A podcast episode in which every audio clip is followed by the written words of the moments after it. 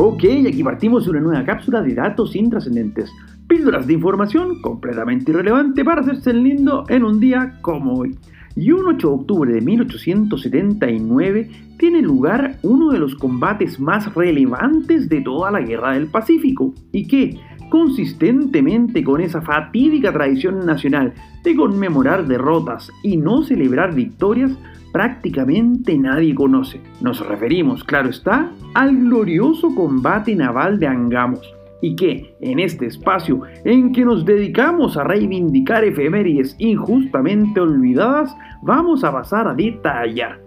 Y es que luego del glorioso combate naval de Punta Gruesa, otro combate injustamente olvidado por culpa de la gesta heroica de Prat en la Rada de Iquique ese mismo 21 de mayo y del cual ya comentamos en este espacio, la escuadra peruana quedó severamente dañada ya que entonces había perdido a su mejor embarcación, como lo era la Independencia, y solo se valía del monitor Huáscar para asolar las costas chilenas, lo que hacía que para la Armada Nacional la captura o hundimiento del mismo fuera la primera prioridad,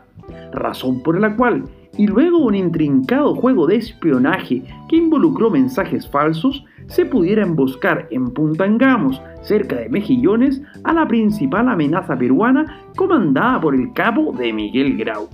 De esta manera, las fragatas blindadas nacionales Cochrane y Blanco Encalada, capitaneadas por Juan José Latorre y Juan Galvarino Riveros respectivamente, se dieron cita con la historia ese 8 de octubre a las 9.40 de la mañana, al acorralar al monitor peruano para que luego de unos certeros disparos, este quedara absolutamente reducido y con su contraalmirante muerto generando de esta forma un golpe letal para las aspiraciones peruanas de ganar la guerra del Pacífico, ya que con la hegemonía del mar que acababa de conseguir Chile, la victoria era solo cosa de tiempo.